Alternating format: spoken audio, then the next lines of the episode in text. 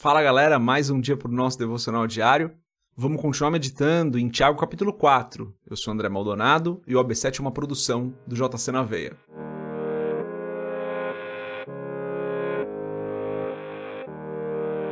Tiago capítulo 4, a partir do versículo 13, diz o seguinte: Ouçam agora, vocês que dizem: Hoje ou amanhã iremos para esta ou aquela cidade. Passaremos um ano ali faremos negócios e ganharemos dinheiro. Vocês nem sabem o que lhes acontecerá amanhã, que é a sua vida. Vocês são como a neblina que aparece por um pouco de tempo e depois se dissipa. Ao invés disso, deveriam dizer: Se o Senhor quiser, viveremos e faremos isso ou aquilo. Agora, porém, vocês se vangloriam das suas pretensões. Toda vanglória como essa é maligna. Até aqui, até o versículo 16, e vai ficar só o versículo 17 para amanhã que eu quero dar um enfoque especial nele. Vamos fechar os nossos olhos, curvar nossa cabeça e fazer uma oração. Pai Santo, Tu és perfeito, Tu és santo, não há outro como o Senhor.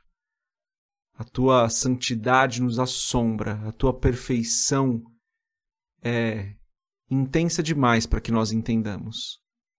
Tu és o nosso Senhor, o nosso Criador, e o universo só é sustentado porque o Senhor o faz. Nós somos como um sopro, uma neblina que se dissipa. O Senhor é eterno e perfeito. Perdoa os nossos pecados, Pai. Perdoa porque nós muitas vezes pensamos que nós somos mais do que somos. Perdoa-nos porque nós não enxergamos de maneira correta quem nós somos e quem o Senhor é. Perdoa-nos pelos nossos pecados, pelas vezes onde caímos em tentação. Eu peço em nome de Jesus que o Senhor esteja conosco, Pai, nos ensinando a viver como te agrada, nos ensinando a viver da maneira que te glorifica, nos ensinando a viver de uma maneira que exalta o teu nome. Abençoa-nos hoje, protege-nos, livra-nos do mal, derrama da provisão que nós necessitamos para hoje. E eu peço que o Senhor nos ajude na caminhada, Pai traga cura para aqueles que necessitam, traga alívio, Senhor, para aqueles que estão com um fardo pesado demais para carregar. Ouve a oração do seu povo, Pai. Inclina os seus ouvidos para nós, porque nós sabemos que o Senhor é perfeito e o Senhor é poderoso. O Senhor é o nosso refúgio, a nossa fortaleza. Em Ti nós nos abrigamos, Senhor. Em nome de Jesus eu peço e te agradeço. Amém.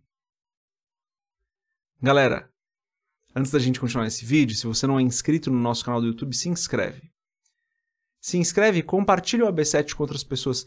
Se você chamar duas ou três pessoas para se inscreverem no canal, essas pessoas se inscreverem, rapidamente tem muito mais gente fazendo aqui o AB7 com a gente. Você pode até conversar com essas pessoas sobre o AB7, como foi o devocional do dia, o que elas ouviram do Espírito Santo, e isso é muito importante para a sua caminhada. Claro que ajuda o canal, ajuda o canal a crescer, estou falando também porque ajuda o canal, mas também vai te ajudar na sua caminhada. Você não fica mais só você fazendo o AB7, mas você começa a fazer com outras pessoas. Eu recebi um, um comentário esses dias desse, né? A pessoa falou assim: pô, tô compartilhando aqui com a minha família, a gente tá fazendo junto. Olha que legal, porque todo mundo ouve no tempo que pode, e daí depois, se for possível, todos conversam ali sobre o que o Espírito Santo falou, o que aquela passagem é, ficou para eles, o que ficou daquela passagem para eles. Então torna a sua experiência de devocional diário mais rica porque você começa a fazer com outras pessoas. Claro que o YouTube permite os comentários, mas não é a mesma coisa quando você está fazendo ali com outras pessoas. Então é isso.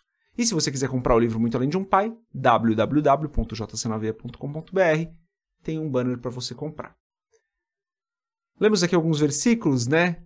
E Tiago, como sempre, muito direto ele diz o seguinte: vocês ficam falando que hoje ou amanhã vocês vão fazer aquilo ou isso, e que o ano que vem vocês vão fazer isso ou aquilo. Ele fala: olha, vocês não entenderam muita coisa ainda. Veja, Tiago não está falando que nós não podemos nos planejar, que é errado a gente ter os nossos planos, os nossos sonhos de médio prazo, de longo prazo. Não é isso que ele está falando. O que ele está falando é vocês precisam submeter tudo isso à vontade de Deus. Porque ele diz o seguinte: ao invés disso, deveriam dizer se o Senhor quiser, viveremos e faremos isso ou aquilo. Ou seja, viveremos e faremos isso ou aquilo. O plano está lá, mas ele está submetido à vontade do Senhor. Se os nossos planos não estão submetidos à vontade de Deus, o que são os nossos planos? Quem somos nós para planejar alguma coisa? Então, o que Tiago está falando aqui, ele não está falando contra o nosso planejamento de vida, ele não está falando contra aquilo que nós pensamos que deveríamos fazer com as nossas vidas, com o nosso planejamento de carreira, com o nosso planejamento para o ministério, com o planejamento para as coisas da igreja ou da nossa vida. Não está falando que você não pode planejar uma viagem, por exemplo, em família. Não é isso. O que ele está falando é: todos os seus planos precisam estar submetidos à vontade de Deus, porque Ele é o Senhor, não somos nós. A partir do momento que nós nos entregamos para Cristo, nós nos entregamos, nós morremos com Ele e para Ele nós ressuscitamos. A nossa vontade morreu, o nosso desejo morreu e para Ele nós vivemos. Esse é um dos significados do batismo, é de morrer com Cristo e renascer para Cristo. Estava até conversando disso com meu filho esses dias. Ele foi se batizar esses dias. E ele estava falando sobre isso. Ele falou, pai, tá, então o que isso significa? Era mais ou menos essa conversa. Falei, filho, significa que a partir do momento que você vive para Cristo, a sua vontade não é mais sua. Mas a, a vontade de Deus é a sua vontade. Você faz o que ele quiser que você faça. A partir do momento que você morre para você e você renasce para Cristo, os seus planos não são mais seus, mas você vai viver aquilo que o Senhor deseja que você vive, que você viva, perdão. Você passa a fazer a vontade do Senhor e não mais a sua. Você tem um Senhor. É isso que o Tiago está falando aqui. Não é que você não pode planejar. Você deve planejar. É, a Bíblia fala que nós devemos planejar, né? Jesus fala sobre isso. Então, Tiago seria incoerente com a própria palavra se ele falasse que nós não devemos, devemos planejar. Ele não está argumentando contra o planejamento, ele não está argumentando contra é, a aplicação, o que você precisa fazer para que o seu sonho se realize. Ele não está falando disso. O que ele está falando é: se você está sonhando, se você está planejando, se você está fazendo sem submeter isso à vontade do Senhor, está cometendo um erro. Por quê? porque nós somos como uma neblina que passa. E aqui tem outro, outro texto fundamental para a gente entender, galera. Nós somos como a neblina que passa. Quanto tempo a gente vai viver nessa terra, galera? 90 anos para aqueles que vivem um pouco mais, talvez 100 anos para os que vivem muito além da conta, mas expectativa média geral nossa tá ali, se eu não me engano, entre 70 e 85 anos. Esse é o tempo que a gente vai viver aqui. Enquanto isso, Deus é eterno. Nós, o nosso tempo aqui nessa terra, ele é um sopro, gente.